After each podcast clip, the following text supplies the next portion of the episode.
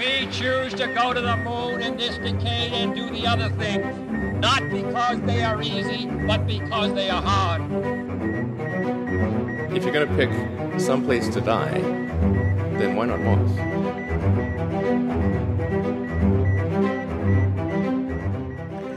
Bueno, podríamos decir que hoy estamos de fiesta porque por fin, después de más de 25 años, por lo visto el diseño inicial que fue cambiando mucho del telescopio espacial James Webb se hizo hace 26 años y Madre mía. mm, por fin lo tenemos en funcionamiento, por fin se han publicado las primeras imágenes científicas tomadas por los instrumentos del telescopio espacial James Webb. La verdad, deberíamos estar más festivos, pero como estamos grabando justo en el día, en la noche del día en el que se han publicado las imágenes, eh, nos estamos muriendo de sueño. Pero parecía un buen día para grabar Parsec, ¿no? Igual deberíamos descorchar de verdad una botella de champán para animarnos para grabarlo, Matías. Y mezclarla con un poquito de Red Bull Ahí, venga. o, o Monster, la marca que nos quiera patrocinar. Esa- esa será- Estamos, estamos abiertos a todas las posibilidades, no nos Sí. cerramos a nada. Se empieza por el Monster, luego compramos la silla gamer y, ya, y ya empezamos a emitir en Twitch, ¿no? en fin, pero antes de irnos al el punto L2 de Lagrange, vamos a empezar por España, Una cosa más cercana, sí. una cosa más cercana, sobre la que tengo que admitir, eh, tú estás mucho más al día porque no tengo ni idea de qué está pasando con esta hipotética Agencia Espacial Española, ni de los últimos cambios que ha habido. Sé que está habiendo movimientos, eh, todavía es una cosa un poco primitiva, pero cuéntame. Sí, sí. ¿Por Yo le presto, le presto cierta atención también, no solo por el podcast al cual me dedico en cuerpo y alma, sino eh, también por cuestiones profesionales, obviamente. Eh, si se configura una agencia espacial del espacio, una agencia española del espacio, eh, resultaría muy interesante para mi trabajo. Ujú. Y están dando los pasos para ello. Hace un mes más o menos se instauró lo que se llamaba el Consejo del Espacio y ayer, 11 de julio, tuvieron su primera reunión. Ahí hicieron la constitución formal del Consejo y se empezaron a plantear la hoja de ruta, ¿no? los pasos que habrá que dar para la creación y puesta en marcha de esta, de esta Agencia Espacial Española. Eh, según la ministra de Diana Morán, dice que estará en operativa ya el próximo año. Bueno, bueno, espero. Ujú.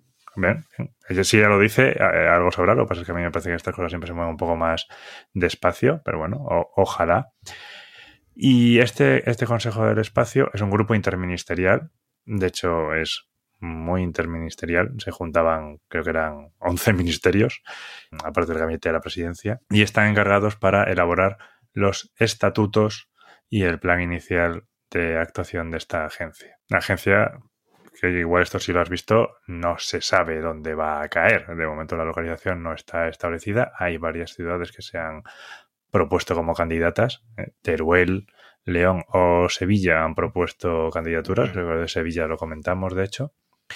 Y también dos eh, ciudades madrileñas, Robledo de Chabela, que la NASA tiene una estación allí, y Tres Cantos, que es donde trabajo yo y donde hay una gran cantidad de industria aeroespacial.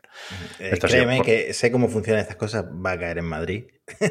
Porque esto siempre es. Bueno, esa, esa, esa es la polémica, ¿no? Que el gobierno no quiere que esté en Madrid como parte de su política de descentralización de la administración. Y Ayuso ha dicho que cómo no va a estar en Madrid si el 70% de la industria aeroespacial está en Madrid, por Dios bendito. Sí. Y ahí están. Así que, Mm. ¿qué va a pasar? No lo sé. Ya veremos.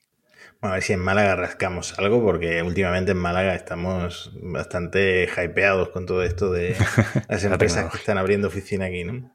Google, Yo estoy pensando claro. las siglas que le van a poner. Si esa agencia espacial española sería AEE, pero eh, ojo que en inglés.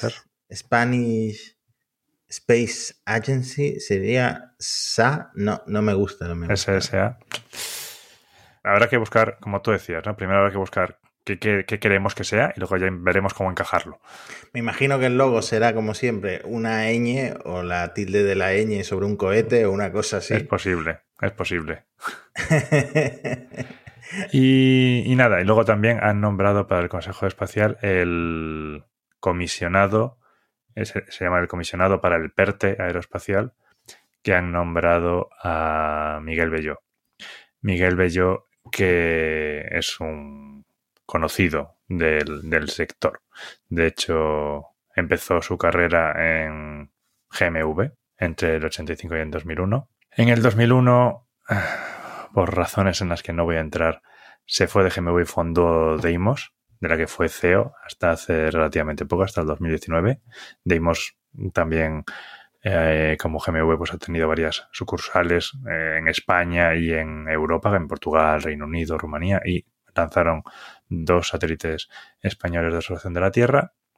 Después de eso mm, pasó a ser CEO de la organización internacional Atlantic International Research Center, que está orientada a estudios de países en el Atlántico, muy relacionada con Portugal y España. Bueno, supongo que no te sorprenderá saber que coincidí con él en un proyecto hace relativamente poco. No, me sorprende en absoluto. Y, y ahí está. Miguel Belló está presidiendo eh, esta comisión que se supone que definirá las actividades que realizará esta agencia y, bueno, la hoja de ruta para el establecimiento de la misma. Así que, O Bueno. sea, ahora mismo estamos a un grado de separación de la Agencia Espacial Española, de la futura Agencia Espacial Española. Mm, Podría decir podría que sí. ser que Parsec al final acabe dirigiendo la comunicación de la Agencia Espacial Española. No sé, ahí te lo dejo como propuesta. ¿eh? se lo, se lo comentaré. Seguro que guarda un buen recuerdo del tiempo que trabajasteis juntos. Bueno, fue realmente muy breve. Estuvimos coincidiendo en un proyecto eh, portugués. De hecho, yo estuve ahí echando una mano a la parte de GMV Portugal y era una constelación de 16 satélites que, bueno, de, hecho, poco después de eso surgió la noticia de que España y Portugal lanzarían una constelación conjunta de 16 satélites. Eh, ¿Tendría relación con esta o no? Todavía está un poco abierto, pero, oye, igual, igual lo es y es uno de los puntos primeros de este PERTE aeroespacial. ¿Mm? Que sabe nadie. Bueno, eh, yo diría que podrían estar mejor las cosas en España a nivel industria aeroespacial, pero están eh, bastante bien como para que se justifique eh, que empiecen a moverse las cosas, ¿no? A nivel administrativo, a nivel del gobierno también, ¿no? Eh, me parece bien, un movimiento que tiene sentido y que llega en buen momento. Eh, PLD Space acaba de completar una, una prueba de encendido muy importante del Miura, o sea que eh, eso también es marketing para la empresa y para España como eh, un país que tiene o que va a tener un nuevo microlanzador. Así que me parece movimiento acertado, ¿no? Pues sí, desde luego, desde el punto de vista de la industria, todo el mundo apoya la creación de esta agencia y creen que puede ser un paso fundamental en el desarrollo de la industria espacial española, que tiene un papel muy relevante. O sea, España es el quinto país dentro de la Agencia Espacial Europea. Eh, hay empresas españolas como GMV, que ahora es la sexta empresa europea dedicada a espacio. O sea, España tiene un papel muy relevante y esta, esta creación de esta agencia puede ayudar a impulsarla de forma clara. Hmm. Vamos a tener que estudiar muy bien tu eh, contrato de confidencialidad, a ver qué puedes contar y qué no a partir de ahora, porque van a, vamos a empezar a cruzar aquí información con el gobierno. Esto se va a poner, eh, se va a poner serio. ¿eh? Hablamos del web. Hablamos del web, hablamos del web que, bueno, han presentado, como decías, las primeras imágenes, pero se esperaba que las cinco fueran hoy, pero adelantaron una de una forma un poquito peculiar. Además fue por sorpresa, anunciaron, eh, creo que fue por la noche en Estados Unidos, yo lo vi por la mañana del mismo lunes en España, que Joe Biden iba a hacer una conferencia a las 11 de la noche en España para presentar la primera imagen del web, una conferencia que resultó totalmente improvisada y rarísima, fue muy corta, no tenía sentido cómo la acabaron. No, fue un poco anticlimático, además. Fue, exactamente, fue totalmente anticlimático porque no explicaron nada de la imagen. Bueno, claro. solamente la, la, edad de algunas de las galaxias que se ven en la imagen. Sabíamos que iba a ser la imagen del campo profundo de la, eh, del web, que bueno, es una de las eh, cinco que ha presentado hoy la NASA. Por espectacularidad, igual habría presentado yo otra para llamar la atención de, del, bueno, de los estadounidenses, ¿no? Porque al final era una conferencia dirigida un poco a los estadounidenses y había un poco de politiqueo, ¿no? Sí, que, que esto es una cosa que se puede criticar, porque Joroba, aquí no solamente es la NASA, ¿no? Está la NASA, está la Agencia Espacial Europea, está la Agencia Canadiense. es un trabajo conjunto.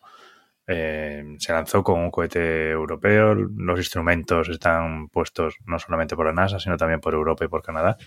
Entonces, es como decías, la conferencia fue súper dirigida al público estadounidense, menciones pinceladas a la cooperación internacional y luego al final ya menciones directas a la Agencia Espacial Europea y a la Agencia Canadiense. Sí. Bueno, no de hecho, una, una, de las pocas frases de Biden fue Estados Unidos se define con una sola palabra, posibilidades. Sí. Bueno, hoy en el evento de la NASA, pues sí le han dado más importancia, han conectado en directo con la ESA, con Canadá. Ha habido problemas también en la emisión de, de hoy de la NASA y ha sido un poco caótico, pero mm, en general lo de Biden yo creo que fue totalmente improvisado porque eh, tuvieron tanto la NASA como la ESA como la Agencia Espacial Canadiense tuvieron que actualizar sus notas Claro. de prensa para decir, no, la primera imagen al final la vamos a mostrar el lunes, que las va a presentar Biden, que estaba también con Bill Nelson, el, el administrador de la NASA. Y Kamala Harris, la verdad es que juntaron a todo el plantel grande, pero, pero sí, muy raro. Y además tardísimo, o sea, sí, dijeron las 11, Sí, dije. Luego lo dejaron para las once y media, pero a las once y media no empezó. volvió. Sí, la gente que lo estuvo siguiendo en directo to- todavía tendrá la cancioncita esta sonando en la cabeza porque fue más de una hora de espera, sí, totalmente. Fue como salen las cosas cuando la improvisas. Además, la puesta en escena muy rara, con escritorios así como todos separados. En fin, lo más importante es que presentaron la primera imagen y ya pudimos comparar la resolución del web en comparación con el Hubble porque esta imagen de campo profundo de el- un cúmulo de galaxias que se llama SMAX 0723 teníamos también la imagen del Hubble y la diferencia pues es bastante bestial. No solo en resolución, detalles, se ven galaxias que no habíamos visto eh, con el Hubble, sino que esta imagen, el web la hizo, bueno, es una composición de imágenes, pero en total la hizo con una exposición, podríamos decir, de 12 horas y media. El Hubble, para hacer una imagen similar, tardaba más de 10 días. O sea, estamos hablando de que en media jornada el web puede hacer una imagen en la que se ve miles y miles y miles de estrellas, de galaxias, Galaxias, de eh, galaxias. en una porción del espacio que es muy, muy pequeñita. De hecho, la NASA insistió en esto, en que lo que estamos viendo en esa primera imagen, que lo han descrito como la imagen infrarroja más profunda y nítida del, del universo, es eh, apenas una extensión del, del cielo de apenas 2,4 minutos de arco, que es el equivalente a un grano de arena a la distancia de un brazo extendido desde la perspectiva de un observador en la Te Tierra. hace, te hace pensar, o sea, si en, esa, en ese trocito minúsculo hay todas esas miles de galaxias, es, es no sé, sobrecogedor, básicamente. Por cierto, veo que has apuntado en el guion. Elon Musk nos amenizó la espera. No Sí, se, me, claro, claro. se me había olvidado. Eran como las 11 y 20, porque en Estados Unidos ocurrió a las 4.20. Todo lo que tiene que ver con Elon Musk ocurre a las 4.20 por alguna razón. El booster 7 de la Starship, que esto tendremos que comentarlo cuando haya más información, explotó. En un primer momento dice Elon, no, no, esto es un encendido programado. Luego borra ese tweet y admite que eh, no pinta bien y que ahora el equipo está revisando eh, qué ha pasado y el estado del, del Booster 7, porque el Booster 7 ya tenía los 33 motores Raptor y es el que se espera que vaya a volar por primera vez. Ahora no sabemos ni siquiera si va a poder volar. Mm, tiene pinta que si tiene que volar va a pasarse un rato en el taller. Bueno, es Max 0723, de hecho creo que tiene un nombre aún más largo, esto McDowell eh, lo aclaró muy mucho en Twitter. Es un cúmulo de galaxias que se eligió pues porque actúa como una lente gravitacional, este fenómeno que predijo Albert Einstein en, en- en la... mm, eh, de estos, no sé en cuál de las dos. eh, en una... A veces en la general, en la, especial. pues, Exactamente. En la teoría de la relatividad. En la teoría Deja- de la déjalo relatividad. ya está. Bueno, esta, bueno, todo el mundo que escuche Parse yo creo que sabe a lo que me refiero. Una lente gravitacional eh, distorsiona la luz de las galaxias que tiene por detrás, aumenta en este caso las galaxias, la luz de las galaxias que tiene por detrás. Entonces el web ha sido capaz de ver eh, galaxias con hablamos, hablamos de este fenómeno cuando hablamos de Earendel. Ah, es verdad. Eh, con luz muy, muy tenue, que el Hubble no había sido capaz de ver, de hace 13.100 millones de años. Esto es una de las cosas en las que insistió eh, Joe Biden en la presentación del lunes. También eh, cuando hablaron de exoplanetas, eh, dijo Biden, me pregunto cómo será la prensa en esos lugares. Parte de razón tiene Biden porque cuando tú ves una imagen de esta, que es un, un parche pequeñito, minúsculo del cielo nocturno, con tantas galaxias, no ya estrellas, son galaxias, con miles de estrellas cada una, te preguntas, es imposible que estemos solos, o por lo menos eso es lo que quieres creer. ¿no? Claro. Sí, sí, sí, yo estoy contigo. O sea, otra, yo creo que no estamos solos. Otra cosa es que nos hayan visitado, ¿sabes? bueno, hay alguno que cree que, hasta están entre nosotros. Eso oh, eh, los reptilianos y los grises. Tendríamos que hacer un episodio de conspiraciones, porque eso sería más oído eh, con diferencia. Eso a la gente le flipa. Por bueno, no sé por qué va a ser. ¿Conspiración 1? No. ¿Conspiración 2? No. no. Bueno, si quieres, seguimos el, el orden que siguió la NASA en la presentación. Una, una, cosa que quiero destacar de esta imagen es que, aunque la veamos súper guay y que en colorines, es falso color. ¿Vale? O sea, nosotros no podríamos ver esos colores. Eso es una imagen que se ha tomado en infrarrojo y lo que se ha hecho es que se han asignado frecuencias de la banda de infrarrojo al azul, al verde y al rojo. Entonces, hmm. es una imagen de lo que se llama falso color. Mm, tengo que decir que, eh, bueno, he visto a Daniel Marí también usar el, término falso color y eh, hmm. yo creo que es un término muy usado, pero mm, hoy en día los astrofotógrafos creo que no les gusta el término falso color y lo han cambiado por algo rollo color representativo, porque al final, bueno, eh, cada color representa una longitud de onda porque la, luz eh, ha pasado por diferentes filtros. Es cierto que estos colores se añaden con Photoshop. Creo que Photoshop es el programa que usan porque la enseñó la NASA en un vídeo, pero mm, no están elegidos al azar. Quiero decir, se, se, ponen para que nuestro cerebro lo procese porque al final son imágenes en el infrarrojo eh, de hecho, creo que cabe recordar que el telescopio espacial Webb es un telescopio infrarrojo, entonces eh, ve longitudes de onda que nuestros ojos no pueden percibir. Eh, ven más allá de lo visible, pero también es cierto que mm, esto le permite ver cosas que antes no podíamos porque las galaxias distantes en el borde del universo, como se están alejando de nosotros por la expansión del universo, su luz se desplaza hacia el rojo. De hecho, hay alguna galaxia que señaló la NASA en la foto esta, que la señalan como la, de la luz más tenue, más antigua que se ha visto nunca y que se ha caracterizado y que se sabe que está compuesta gracias al, al web. Precisamente está representada en un color así como rojo pálido. Claro, y además que se ha sacado, con el web se sacó el espectro de los objetos de esta imagen. O sea que encima se puede tener una idea más o menos de las composiciones que hay en, la, en estas galaxias. O sea que la verdad es que el web es un instrumento fascinante. Bueno, pues esa primera imagen, eh, un clúster, un cúmulo de galaxias a 4.600 millones de años luz. Ya que hablas de espectro, la segunda imagen precisamente no es una imagen directa, no se esperaba, creo que ya lo habían anunciado que iba a ser un espectro de un exoplaneta, en este caso de eh, WASP 96b, que es un gigante gaseoso que orbita una estrella similar al Sol a 1150 años luz de la Tierra. Eh, lo que han eh, conseguido revelar o, lo que han em, encontrado con este espectro que se midió con el instrumento NIRIS de hecho, han usado todos los instrumentos. Por eso la presentación de Biden no tenía sentido porque eh, la NIRCAM, que es la cámara principal, la que saca las imágenes más nítidas, está desarrollada por Estados Unidos, pero hay, instrumentos de la Agencia Espacial Canadiense como el NIRIS y, otros de la que son conjuntos de la NASA y de la ESA, y hay otro que es exclusivo que desarrolló la propia, ESA. la propia ESA, que NIRSPEC y luego Miriel, que es entre las dos agencias, que se han usado para todas estas imágenes. Entonces tenía que ser desde el principio una presentación conjunta, pero bueno, vamos a dejar ya de quejarnos de esto.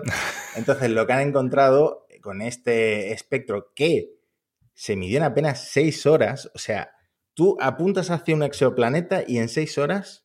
A, a 1150 años luz. sí. Ah, bueno, porque eh, creo que explicaron que había un motivo por el que era fácil de estudiar, no sé, de alguna forma es bastante nítido para el web, pero en seis horas puedes saber que hay agua, han encontrado señales, indicaciones de que hay presencia inconfundible de agua, pero en forma de vapor, porque ese, planeta está muy, muy cerca de su estrella. Eh, creo que orbita eh, cada tres días terrestres y la mm. temperatura es más de, más de 500 grados. Tres días y medio está a un noveno de la distancia de Mercurio, de la distancia de Mercurio al Sol. O sea que está, está muy cerca. Está muy caliente. Vida no va a haber, pero saben que hay agua y de hecho han descubierto que también hay nubes en la atmósfera, que con observaciones anteriores se había supuesto que no iba a tener nubes, porque no sé por cómo reflejaba la luz. Decían, bueno, pues esto puede ser porque no tenga nubes. De hecho, se llamaba el planeta sin nubes. Ya, ya no puedes llamarla así. Bueno, es un planeta muy diferente a cualquiera que haya en nuestro eh, sistema solar porque es eh, más grande, 1,2 veces más grande que Júpiter, pero tiene menos de la mitad de su masa, o sea, como que está muy inflado, aparte de muy caliente. Mm. Pero es un ejemplo de lo que puede hacer el web en 6 horas. Y además, el web, precisamente por como puede este instrumento, el NIRIS, aparte de luz roja infrarrojo y luz roja visible, ve longitudes de onda que otros telescopios no podían ver. Entonces, esto le permite observar moléculas, aparte del agua, como el oxígeno, el metano, el, metano, el dióxido de carbono, que nos van a, facilitar la vida cuando estemos observando em, exoplanetas para saber si es potencialmente habitable o no. Y esto es una cosa que el web va a revolucionar. Esto ya se venía anunciando y en el episodio del web seguramente lo comentamos, que observar un exoplaneta y lo puedes caracterizar en cuestión de horas y puedes descubrir cuáles son los exoplanetas pues, que con más posibilidades eh, puedan albergar vida. En fin, no es una de las imágenes más impresionantes porque de hecho no es una imagen, es un espectro. No, es un espectro, entonces claro, es un poco tal. Eh, igual hay gente pensando, ¿y por, por, qué no se ha orientado esto a algún planeta potencialmente habitable? ¿Eh? vamos a buscar un exoplaneta ya, a ver si detectamos si hay hombrecitos verdes o no.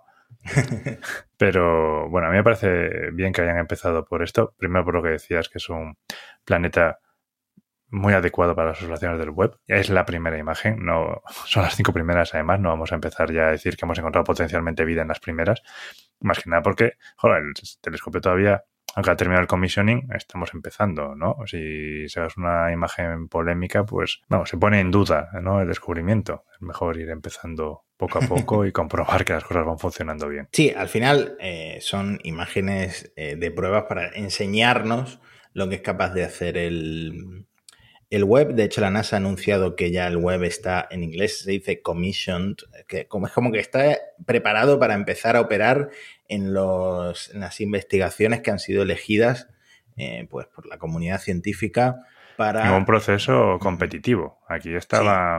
todo el mundo quería, todo el mundo quería usar el web. Eh, yo espero que el Planeta 9 no tarden en buscarlo porque eso me tiene ahí muy, muy intrigado, pero me parece que no está ni siquiera entre las primeras observaciones. Entonces tú eres fan del, del Planeta 9. ¿Tú crees que hay un Planeta 9? Yo espero que haya un planeta 9 porque me, parecería pues eh, una de las noticias de esta década. Eh, es ahí que vuele el SLS por fin.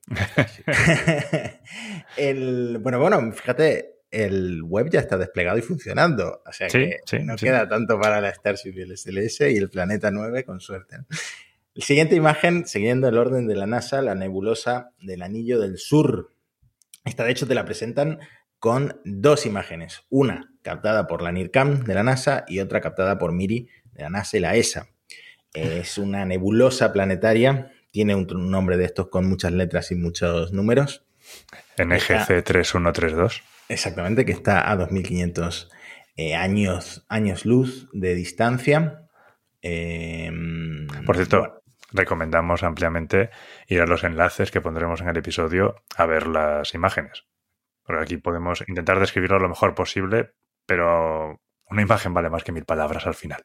Esto en un podcast es muy anticlimático. Esto tiene que ser en, vídeo o en foto porque realmente os estáis perdiendo la diversión.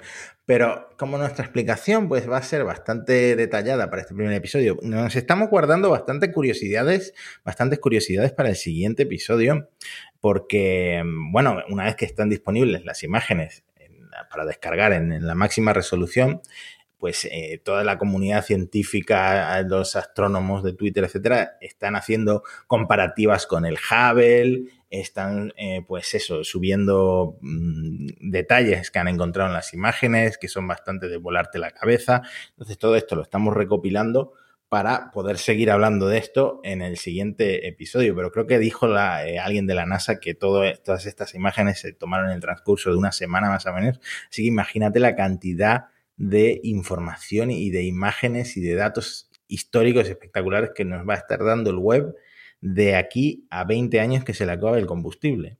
Madre mía. Vas a estar haciendo, Matías, un episodio de Elon un día, al siguiente uno de Parsec, luego otro de Elon, luego otro de Parsec, todo, todo lo que nos da el James Webb y lo que nos da Mira, todavía no hemos escrito el guion de Elon de lo de Twitter y por favor, no quiero pensar en Elon. Sigamos con, sigamos perdón, con perdón, perdón. sigamos por Parsec porque me va, me va a doler la cabeza. Bueno. Eh, bueno, entonces sí, la nebulosa del Anillo del Sur. la nebulosa es eh, pues una de las imágenes más eh, vistosas y espectaculares que ha presentado hoy la NASA, que bueno, es, en, en, realidad es un, estamos viendo la muerte de una estrella, ¿no? Una estrella... Eso es, es lo que, que se llama una nebulosa planetaria. Es que está agonizando y ha expulsado un montón de gas. De hecho, se forma como una burbuja en el centro, que es el gas más nuevo, digamos, que ha expulsado y más caliente, que es plasma, es gas ionizado, y las capas más externas pues son el gas más frío, que es el primero que expulsó. Entonces, estudiar este tipo de imágenes va a ayudar a los científicos a entender pues esta evolución de una estrella que está muriendo y de hecho, por primera vez gracias al web podemos ver las estrellas que hay en el centro de la nebulosa, porque sí, está la estrella que está muriendo, la que está expulsando el gas, que está cubierta de polvo, que esta la hemos visto por primera vez gracias a la imagen de Miri, y está la otra estrella porque son un sistema estelar binario, y esto se ha confirmado ahora.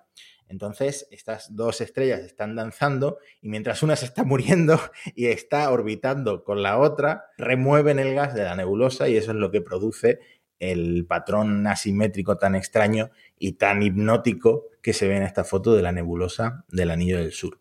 Una de las imágenes que me planteé poner como fondo de pantalla, pero ahora te diré cuál me he puesto finalmente como fondo de pantalla. Bueno, bueno, bueno. El quinteto de Stefan.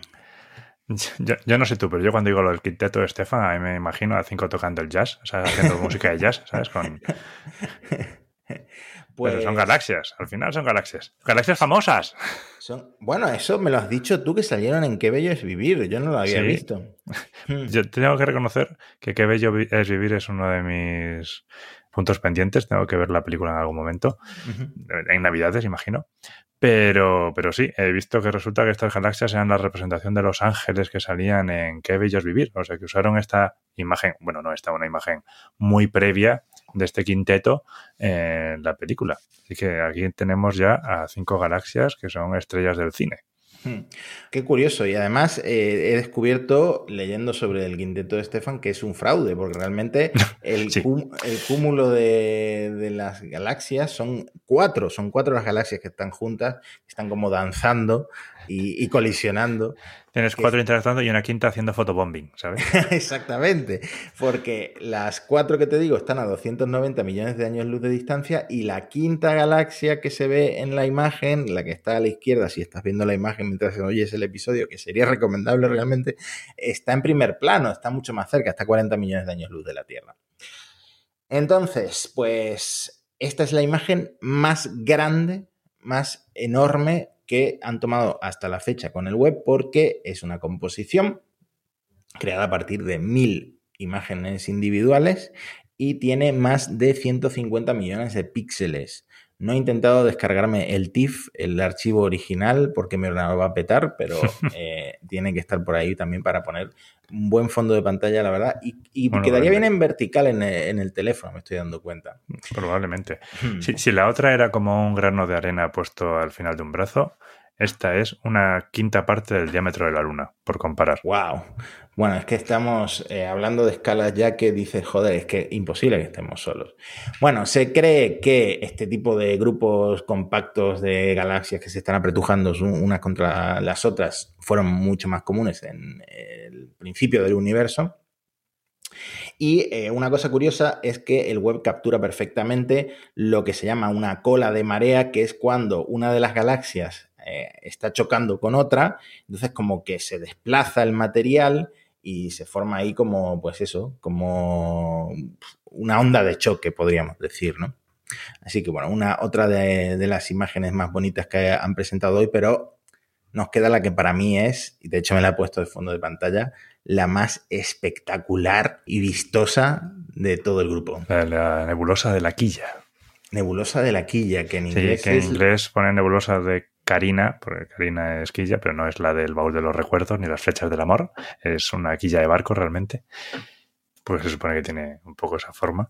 Aquí lo que se ve es la parte baja por debajo del, de lo que sería el agujero creado por las estrellas jóvenes.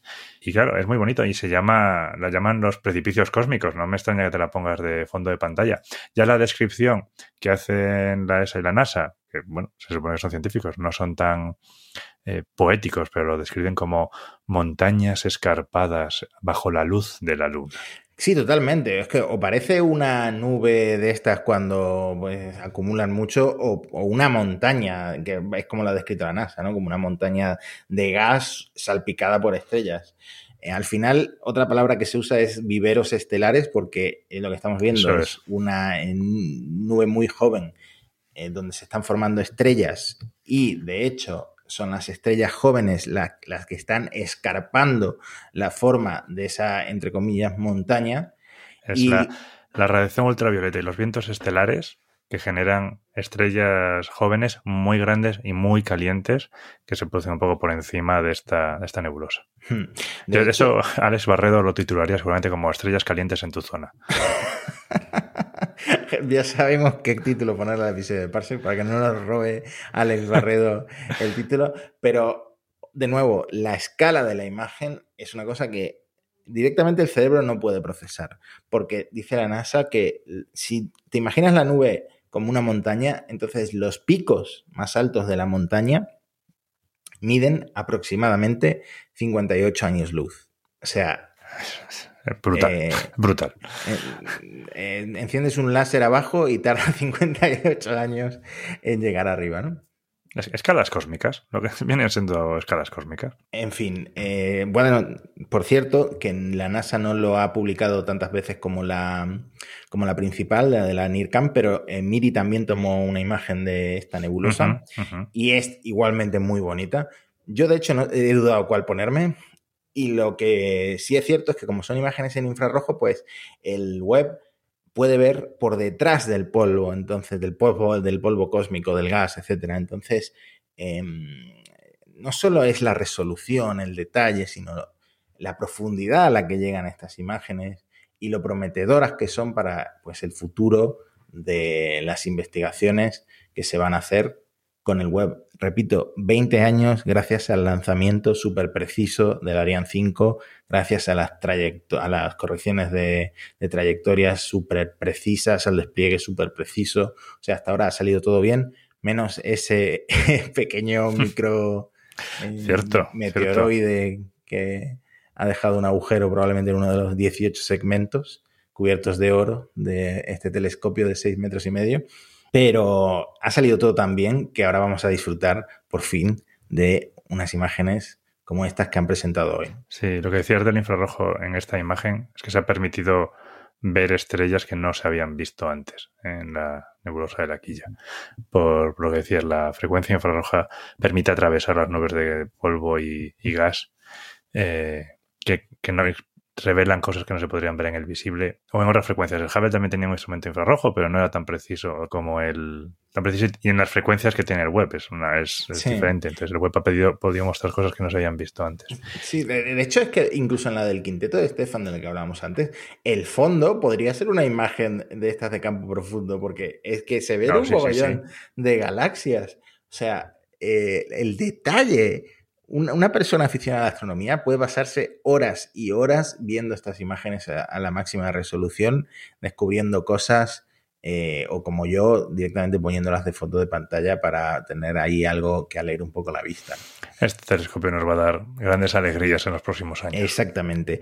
Y con esa promesa lo vamos a dejar. Eh, hasta la semana que viene porque sé que vamos a escarbar mucho más en estas cinco imágenes, pero merecía el día de hoy hacer un resumen para luego empezar ya a entrar más en detalle de todo lo que va em, haciendo el web y los científicos que trabajan en, por cierto, enhorabuena a todo el mundo, que son un montón en muchos países, en eh, operando el web. Y el episodio siguiente, pues seguiremos.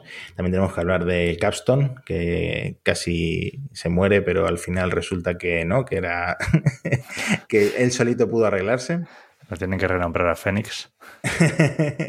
y tenemos que hablar de mm, pues, cómo siguen las cosas en España, que se están poniendo muy interesantes. Javi, lo dejamos aquí. Muchas gracias. Y gracias a ti. Espero que traigas más información de primera mano para para. se intentará, se intentará. Hasta la próxima. Adiós. We choose to go to the moon in this decade and do the other things, not because they are easy, but because they are hard. If you're going to pick some place to die, then why not Mars?